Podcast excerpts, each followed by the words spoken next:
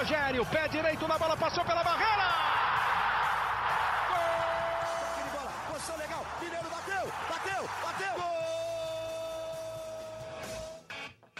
Bom dia para quem é de bom dia, boa tarde para quem é de boa tarde, boa noite para quem é de boa noite. E se você está nos escutando de madrugada, boa sorte. Eu sou José Edgar de Matos, sou setorista do São Paulo aqui no GE. Estamos iniciando mais uma edição do nosso querido e glorioso podcast de cada semana. E um podcast caótico, um podcast que poderíamos dizer que se fosse um filme, seria o caos perfeito, né? Como o Neymar batizou a sua própria película que está aí nesses streamings da vida. O São Paulo viveu um caos perfeito, porque foi prejudicado pela arbitragem, na opinião desse que você fala, teve três expulsos contra a Universidade Católica do Chile em Santiago, mas venceu por 4 a 2 fora de casa e encaminhou a classificação para as quartas de final da Copa Sul-Americana. E aí não tem como a gente abrir esse programa sem a voz do torcedor, sem quem deve ter xingado até a quarta geração da família do nosso querido árbitro uruguaio Christian Ferreira. Então, Caio Domingues, se esse se São Paulino né, colocasse o que aconteceu em Santiago em uma película, em um filme, seria o caos perfeito mesmo? Aquele abraço, meu amigo. Saudações e é muito bom tê-lo aqui conosco novamente. Fala Zé, bom dia, boa tarde, boa noite. Prazo, Léo. Hoje o podcast tem mais gente do que o São Paulo terminou com atletas em campo, né? Hoje estamos aqui completos. E, cara, é, o, o, São Paulo, ele tem um poder, né? Que, assim, era para ser um jogo tranquilo, aquele jogo que você ia dormir, meu, com um sorriso de lado a lado. A gente consegue transformar um 4 a 1 num jogo de desespero, né? Impressionante. Mas dessa vez, como, como, como você já falou muito bem, na minha opinião, São Paulo muito prejudicado. É, eu, eu, questiono até as intenções do juiz, assim, com 10 faltas, é impossível São Paulo tomar oito cartões amarelos e três vermelhos. A forma como ele conduziu a partida. São Paulo, na minha opinião, fez a melhor atuação sob o comando do Rogério Ceni no primeiro tempo. São Paulo foi muito bem. Ah, o adversário é frágil. A gente já pegou uma série de adversários frágeis e se complicou. A gente empatou com o Ituano em casa. A gente empatou alguns jogos no Campeonato Paulista. A gente teve adversários fracos e lembrando que esse time jogou contra o Flamengo na, na Libertadores, então é um adversário fácil, mas veio da Libertadores. Então o São Paulo se impôs, o São Paulo fez um primeiro tempo assim para encher os olhos do torcedor. É, o Luciano é, teve a redenção, né? A gente estava precisando muito do Luciano decisivo, do Luciano é, como eu posso dizer, do Luciano solidário, né? Porque o Luciano estava sendo um pouco individualista nas últimas exibições. É, Gabriel Neves repetiu é, uma boa atuação, então ele que foi destaque na vitória contra o Palmeiras, ele que foi destaque na derrota contra o Palmeiras. A gente não sabia se tinha sido um lampejo ou se pode ser algo a se confirmar. Deu sinais de que pode se confirmar. E aí, no segundo tempo, entrou um personagem que não deveria aparecer na partida. Para mim, terrível a arbitragem. A gente comentou aqui nos bastidores o cartão amarelo e o vermelho para o Igor Vinícius foi uma das coisas mais bizarras que eu já vi na vida. E o do Caleri, por mais que você tenha boa vontade em querer expulsar, na situação que a partida se desenhava já com duas expulsões para o lado do São Paulo, ele nunca poderia ter expulsado o Caleri.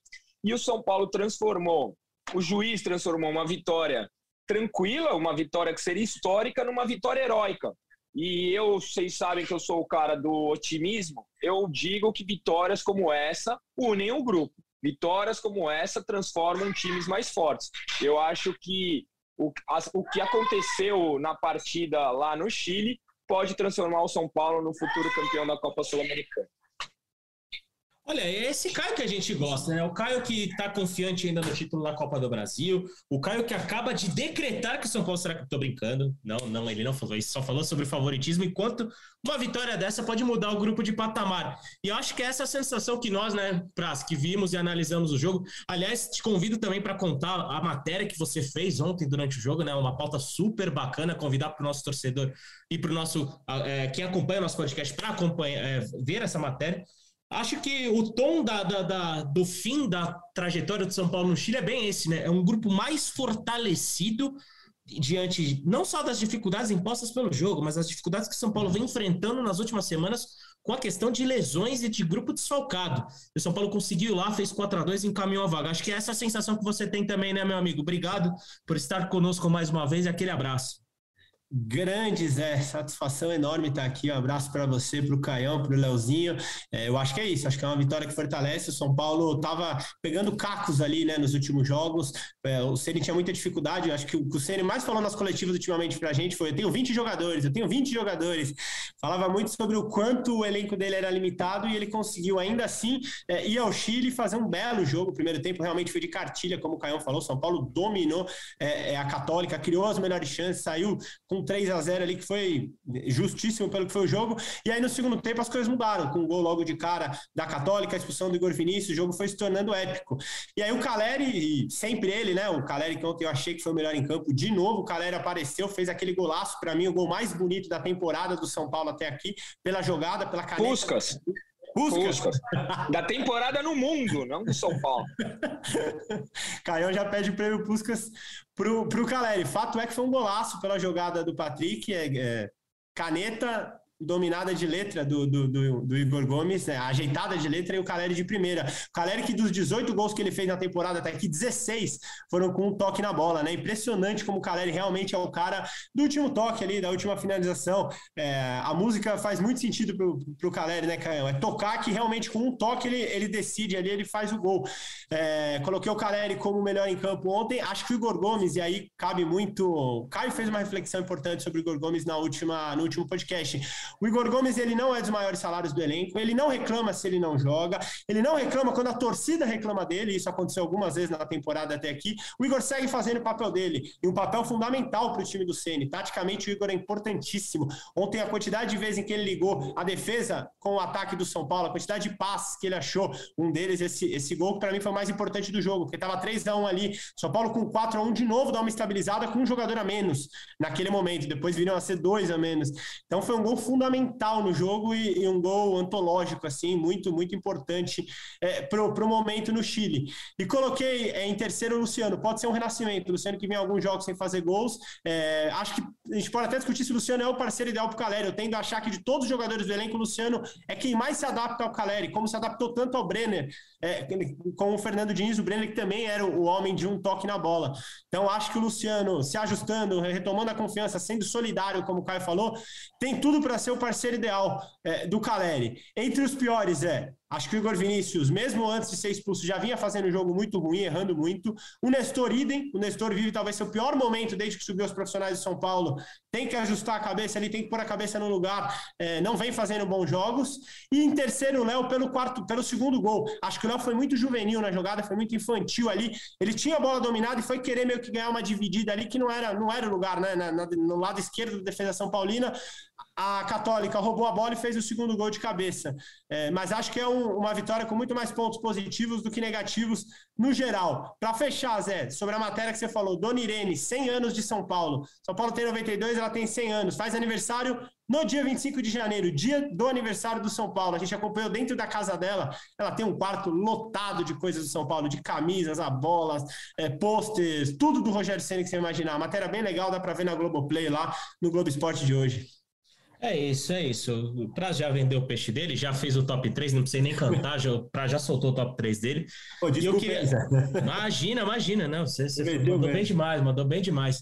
Eu quero chamar nosso terceiro integrante da, da mesa de discussão aqui, é, nosso querido Leonardo Lourenço, mas é, fugir um pouco do tema futebol, campo-bola, que o Praz e, e, o, e o Caio já falaram bastante. É, eu acho que a gente tem que repercutir também com muito, muita atenção e com muita importância as declarações do Rogério Ceni após a partida contra a Universidade Católica. É, Léo, me chamou a atenção que o Rogério insinuar coisas bem graves em relação ao árbitro uruguaio e me chamou também a atenção dele falar sobre a, como o São Paulo perdeu força nos bastidores, ou não só o São Paulo, mas o futebol brasileiro perdeu forças no futebol da Comembol. Você que é um repórter experiente, você que é um repórter que cobre muito bastidores do futebol, queria que você pudesse passar para o nosso ouvinte se essa história de bastidor é balé, se essa história de perder força é balela, é aquele discurso de jogar para a torcida, ou você acha que tem realmente importância essa briga é, por além das quatro linhas para uma equipe conseguir sair fortalecida numa competição como a Copa Sul-Americana.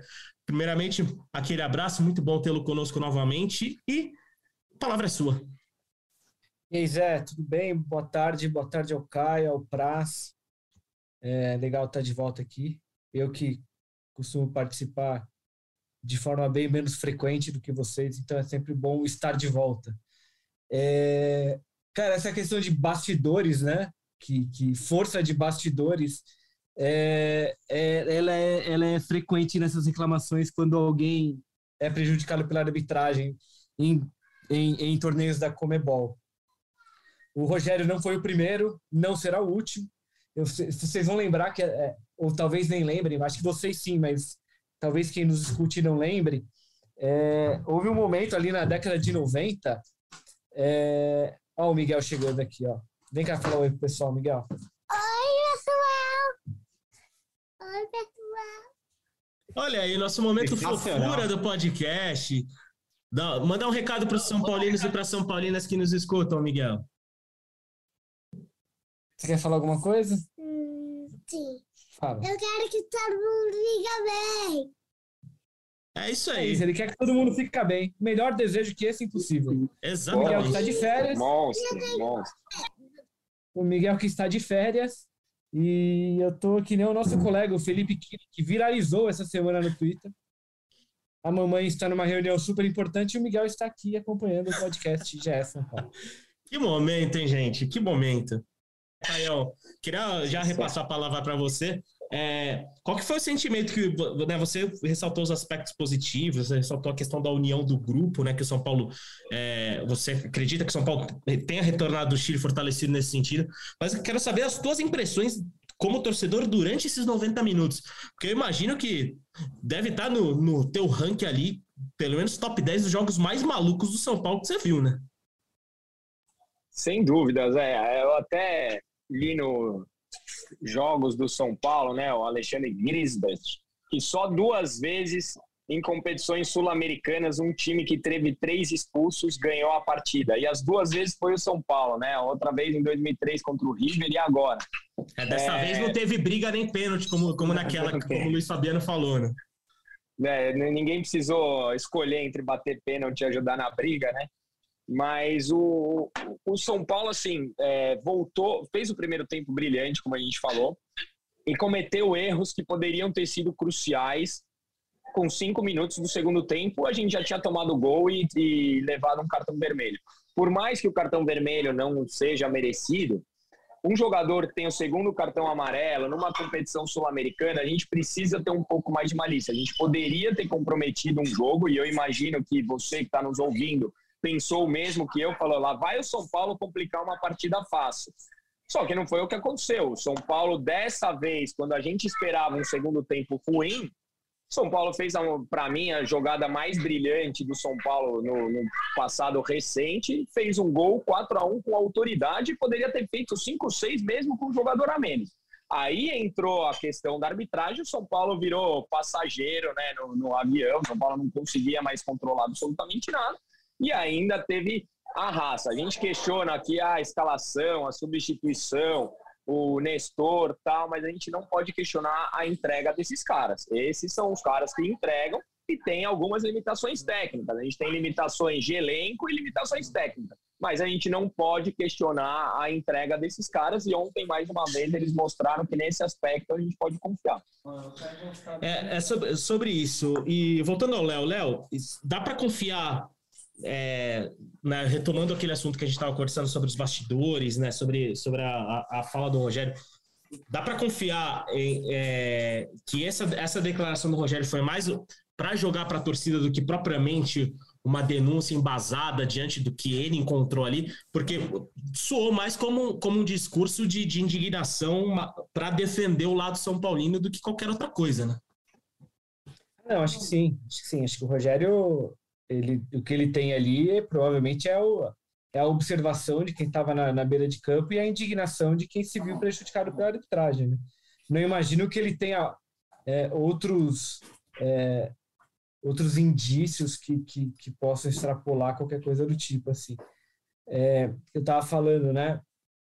é, teve uma época em que, em que os clubes brasileiros achavam que eles precisavam contratar jogadores sul-americanos, né, de língua espanhola, para que esses jogadores fizessem contato com o árbitro dentro de campo na, na, na, na Libertadores, como se, né, como se o, o, o, jogador que fala português não tivesse condições de conversar com o árbitro, é, geralmente é, estrangeiro nas Libertadores. Então, esses são discursos que vão e que voltam ali, que são dados geralmente no calor da partida, é, cobra-se né, o tal do, de força nos bastidores tal.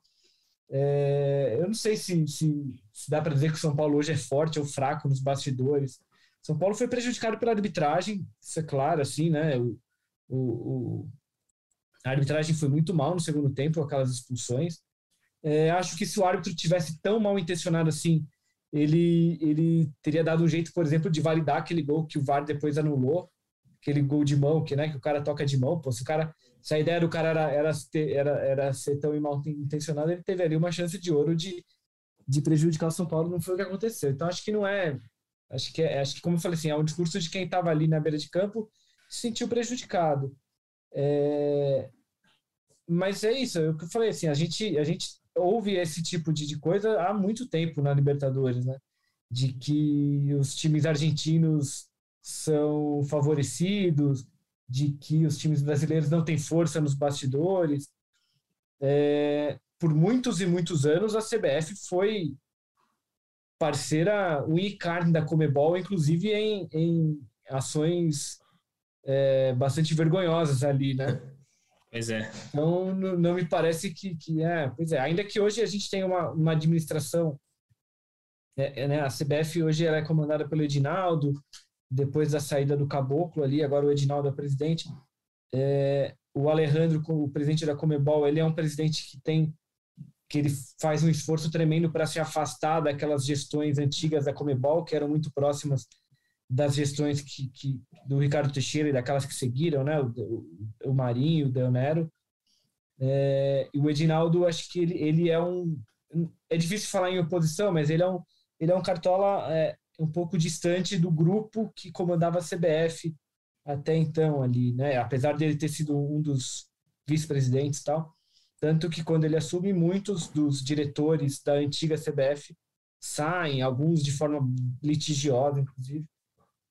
Então, esse, esses, esses, essas relações elas estão se construindo ainda mas é, eu falei assim, não, não, me parece que o Rogério tenha subsídios para ir além dessa, dessa desse protesto de, de treinador ali, de reclamar da, da, arbitragem. É isso, eu penso bem parecido com você nesse sentido, até porque é, Comembol passou por tanto, tantos problemas de bastidores nos últimos anos que eu imagino que não teria qualquer brecha agora para ter algo tão grave quanto algo parecido com o que o Rogério citou né, na entrevista coletiva pós-jogo. Mas eu vou devolver a palavra para o Prazo pelo seguinte, né? Já falamos bastante, acho que é unânime aqui nesse podcast, de que as duas das três expulsões do São Paulo foram bem justas. Eu acho que a do Rodrigo Nestor ali no lance cabia o cartão vermelho. Mas, Praz, quero falar já de semana que vem, porque o torcedor vai ter pouco tempo para se recuperar né, de toda a emoção que viveu nesses 90 minutos de jogo no Chile. E já na quinta-feira que vem, às nove e meia, o São Paulo volta a receber a Universidade Católica. E se era um time já é, extremamente desfalcado pelos problemas de lesões que a gente vem falando nas últimas semanas, o São Paulo perdeu mais três jogadores, né? Perdeu o Caleri, perdeu o Nestor e perdeu o Igor Vinícius. Primeiro, saber do Prazo qual time que ele imagina que possa, né, é, quem que pode subir, ser as, os jogadores ideais para substituir essas três peças, e também para falar se ele acha o quanto foi importante o São Paulo vir com essa vantagem de dois gols diante dessa nova diversidade que a equipe vai encontrar na próxima quinta-feira. Fundamental, né? Fundamental. É, imagino que o Ceni talvez tente um time mais rápido à frente, até por conta da vantagem que ele tem. É, a Católica deve vir ao Morumbi para tentar jogar também, porque se vier fechada, como a grande maioria dos adversários enfrentam o São Paulo no Morumbi, não vai resolver muita coisa para ela. O São Paulo tem a vantagem de dois gols, então é muito provável que a Católica tente jogar no Morumbi também. E aí é interessante o São Paulo ter um ataque rápido, de repente tentando recuperar um Rigoni, é, o próprio Luciano, que fez dois gols, vai poder jogar, né? É, eu acho que a gente tem que falar um pouco de como o Ceni tem encontrado algumas soluções dentro do elenco. O próprio Patrick está jogando de segundo atacante. Ele achou o Patrick ali, o Patrick tinha problemas de recomposição. A gente lembra que algumas vezes o Patrick tomou bola nas costas quando estava jogando pela esquerda aberta. O Patrick, de segundo atacante, tem um pouco menos de obrigação de marcação. Então ele achou o Patrick ali. Ele achou o Igor Gomes, às vezes, de primeiro volante. Em vários jogos o Igor joga de primeiro volante. O Igor Vinícius chegou a jogar numa segunda linha à frente com o Rafinha atrás. Então, se ele vai encontrando algumas formas é, é, de, de, acertar esse elenco sem tantas opções, né? ele vai fazendo com que um jogador, dentro da própria partida, possa jogar em mais de uma posição. A sequência é muito ingrata, né? São Paulo, de cinco jogos, vai fazer quatro fora de casa. Já fez isso com a Católica, visita o Atlético Goianiense agora, depois tem o jogo de volta contra a Católica, pega o Atlético Mineiro no Mineirão, só isso, e depois o Palmeiras pela Copa do Brasil também fora no Allianz. Ou seja, de cinco jogos, quatro são fora de casa, onde o São Paulo não tem um aproveitamento bom na temporada. São Paulo ainda não ganhou fora de casa, por exemplo, no Brasileirão, uma das poucas equipes que ainda não venceu fora de casa. Então, acho que talvez o grande, o grande mérito do Ceni vai ser conseguir acertar esse time para jogar jogos difíceis fora de casa, o Atlético Mineiro, por exemplo, o Palmeiras no Allianz. E acho que o fator é, que ele pode achar pode ser essa velocidade. Ele pode encontrar jogadores à frente mais rápidos e que consigam no contra-ataque é, criar boa chance para o São Paulo. Acho que vai ser por aí, Zé.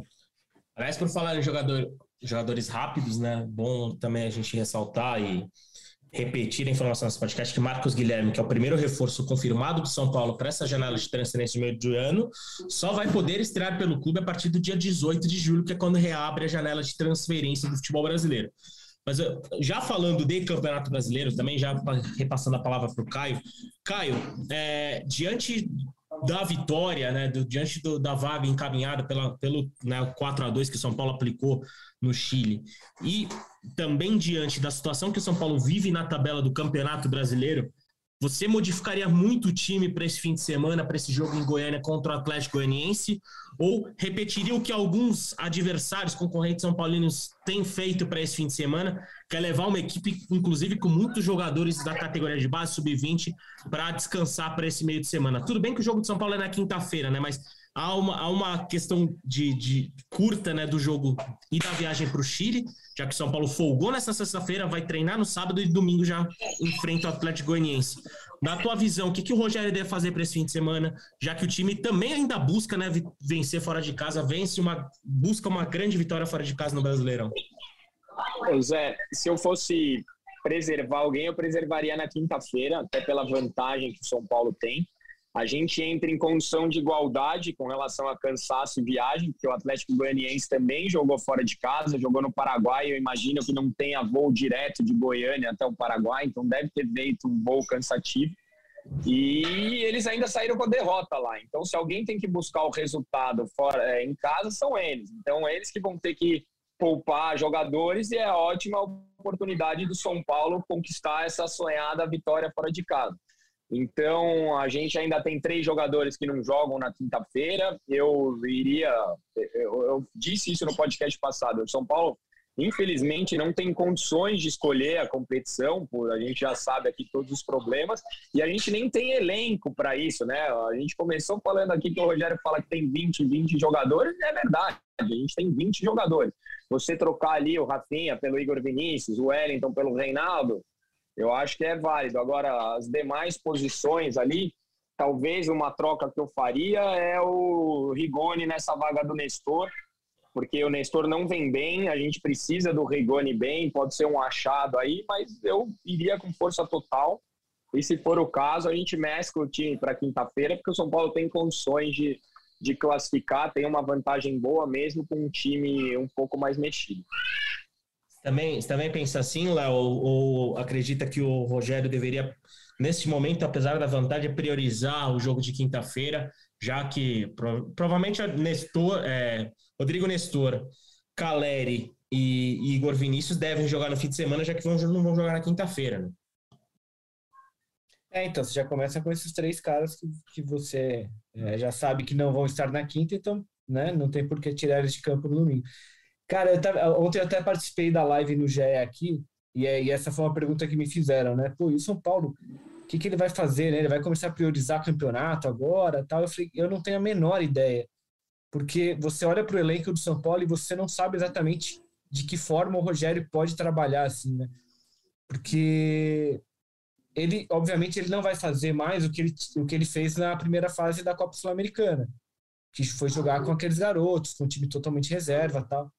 Porque a Copa Sul-Americana ela está no mata-mata e, convenhamos, é, é um torneio que garante uma vaga na Libertadores, que é o principal objetivo do clube, e garante também uma premiação considerável para o São Paulo, que está precisando de dinheiro. É, e de, de, outro, de outro lado, ele. E né, título também, né, Léo? sim, título. sim, exatamente. É um título importante. É, tem uma, uma vaga para Libertadores e um dinheiro bom. Aliás, acho que dos três campeonatos que o São Paulo disputa, a Copa Sul-Americana é aquela em que o São Paulo tem mais condições de ser campeão, inclusive.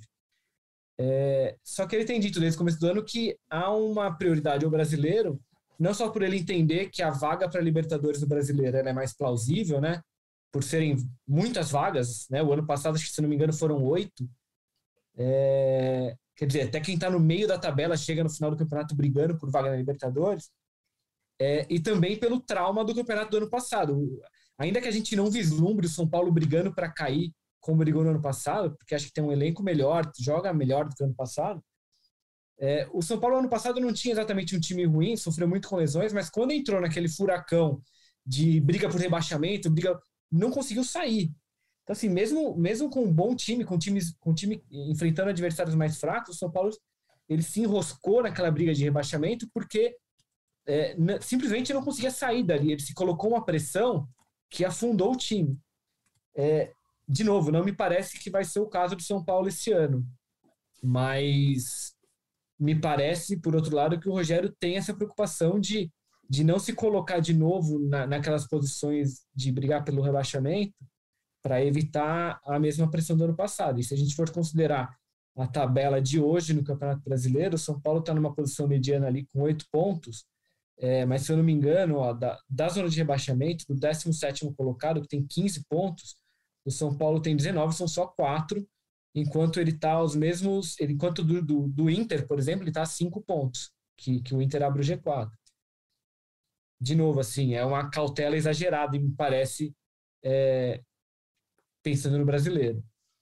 Mas eu, sinceramente, não sei, assim, não sei quais são os planos do Rogério. Acho que esses planos vão ficar mais claros é, na abertura da janela porque quando a janela abrir, a gente já vai saber se o São Paulo estará nas quartas de final da Copa do Brasil e da Copa Sul-Americana. Tem vantagem nas duas competições e ainda vai ter o Campeonato Brasileiro. E aí que a gente vai ver é, da forma que o São Paulo vai conseguir se reforçar, como é que ele vai se dividir nessas três competições. Porque do jeito que as coisas estão hoje, não me parece que o São Paulo tenha condições de ficar escolhendo o time para uma, uma competição e de outra e aí vai forçar os caras, vai sofrer com mais lesões, vai ter mais jogadores suspensos, etc. É isso. É, até porque né, o São Paulo tem algumas prioridades do mercado, né, Léo? Só para a gente repassar mais uma vez, essas prioridades do mercado de São Paulo tem o atacante de velocidade, né? Que já chegou o Marcos Guilherme, mas talvez né, a equipe mire mais um. O que mais você pode passar para Eles querem mais um. É, o que a gente até publicou essa semana, né? O Marco, seriam quatro jogadores, né? O Marcos Guilherme é um atacante de ponto, de lado, o São Paulo gostaria também de ter mais um atacante de lado que também exerça uma função de centroavante quando necessário. É, um volante, porque entende que com a saída do Lua, com a lesão do Lua, só tem o Gabriel Neves e o Pablo Maia. O Neves, essa, essa incógnita, né, que jogou muito mal até agora, agora parece que começa a engatar. O Pablo Maia foi o contrário, né, ele fez um baita campeonato paulista, depois perdeu espaço. É, e a quarta posição seria um zagueiro, por motivos óbvios ali, desde. Na verdade, São Paulo busca zagueiros desde o ano passado. A lesão do Arboleda só torna isso ainda mais urgente. E ainda tem a questão do goleiro, né, Zé? O São Paulo renovou com o Thiago Couto essa semana, deve anunciar em breve. É, pelo que a gente apurou, é até o final de 2024. Só que a inexperiência do Thiago Couto não garante é, que o São Paulo tenha abdicado dessa busca por goleiro. O Thiago jogou só três jogos, é muito pouco. O, o, o Jandarei é titular, não, não tem, não tem é, tido lesões, nada. Mas o São Paulo, pelo que eu ouvi, ainda, ainda analisa a possibilidade. Acho que o Zé até sabe melhor do que eu sobre isso, né, Zé? Exatamente. Vamos ver nas cenas dos próximos capítulos, mas São Paulo segue monitorando e tudo vai depender das próximas semanas, como o Rogério falou, porque é, essa questão do investimento do São Paulo, que já é curta pelo aspecto financeiro, pode ser ainda mais prejudicada caso São Paulo seja eliminado né, na, nas duas competições de mata-mata, Copa Sul-Americana e Copa do Brasil. Né? Nas duas, São Paulo tem vantagem no confronto, né? uma vantagem até mais confortável no torneio sul-americano, mas o, a, a, movimentação São Paulina no mercado vai depender exclusivamente dessas próximas semanas e principalmente das duas competições de mata-mata. Vamos encaminhando para o fim do nosso podcast deste jogo caótico, né? Esse podcast um pouco caótico também, né? Depois de Universidade Católica e São Paulo. Passo a palavra para o nosso Caio Domingues, agradecendo mais uma vez a sua participação e abrindo espaço para o seu destaque final. Caião, o que você pode trazer de última aqui para os nossos amigos e amigas que nos acompanham? Mais uma vez, aquele abraço e te aguardamos na semana que vem para mais uma edição do nosso podcast. Claro, eu sou um arroz de festa, estou sempre aí. Valeu vocês pelo convite. É, o São Paulo, é, o resumo de tudo que vocês falaram brilhantemente aí sobre o elenco, sobre a escolha, é o que o Rogério falou na penúltima coletiva. A gente tem que sobreviver ao dia, ao, até o dia 18 e eu acho que o São Paulo tem condições de chegar vivo nas três competições no dia 18. Se vai chegar, eu não sei, mas eu acho que tem totais condições de chegar. O jogo do dia 14, sem dúvida, é o mais importante, o mais difícil deles. E no Campeonato Brasileiro, somando aí uns sete pontos nesse turno ainda, acho que a gente pode ter um segundo turno um pouco mais tranquilo depois da janela. E eu acho que estamos no caminho para isso. Maravilha, valeu Caião. Prazito, mais uma vez, satisfação em tê-lo aqui conosco. Espero que as camisas de futebol que você estava carregando até na redação estejam devidamente guardadas. O Praz parecia parecia lojista do Brás naquela hora, né? Tava com umas 45 Sim, camisas carregando pela redação da Globo. Então, Prazito, aquele Agora abraço. é o Brás, não o Praz, mas... É, é, exatamente. Olha aí, Eduardo, Eduardo Rodrigues assinaria essa aí, viu, Caio? Tudo, tudo. Então, Prazito, aquele abraço, seu destaque final e nos vemos na semana que vem neste mesmo bate-espaço, nesse mesmo bate-canal. Grande Zé, grande Zé, bom demais. Todas as camisas devidamente guardadas, já filmadas e depois gravadas.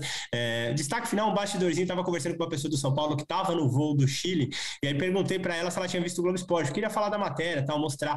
É, isso era três horas da tarde, a pessoa falou para mim, acabei de acordar. Ou seja, o voo do São Paulo voou de madrugada, né, num voo fretado, que atrasou, saiu de lá, já era três da manhã, chegou aqui de manhã, os jogadores estavam nesse mesmo balaio.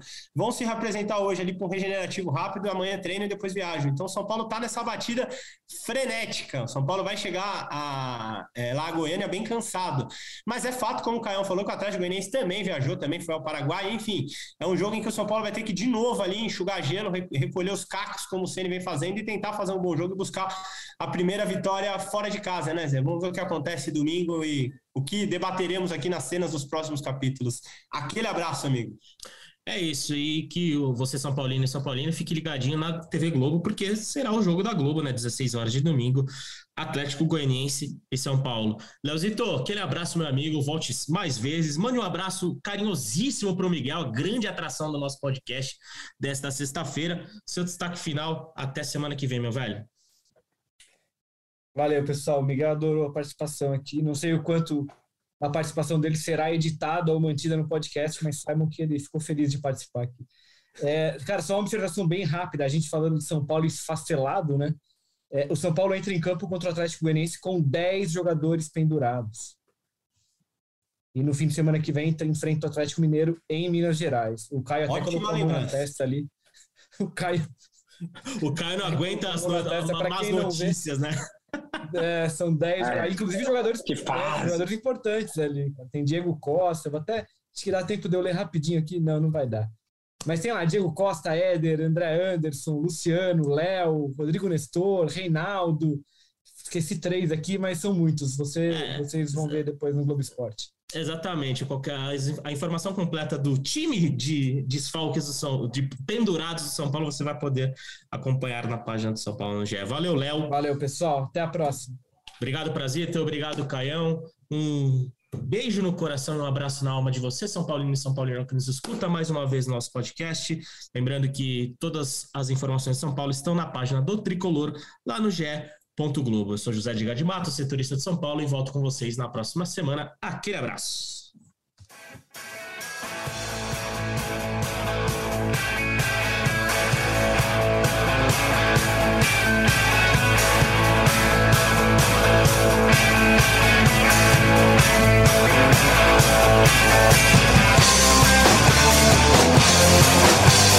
We'll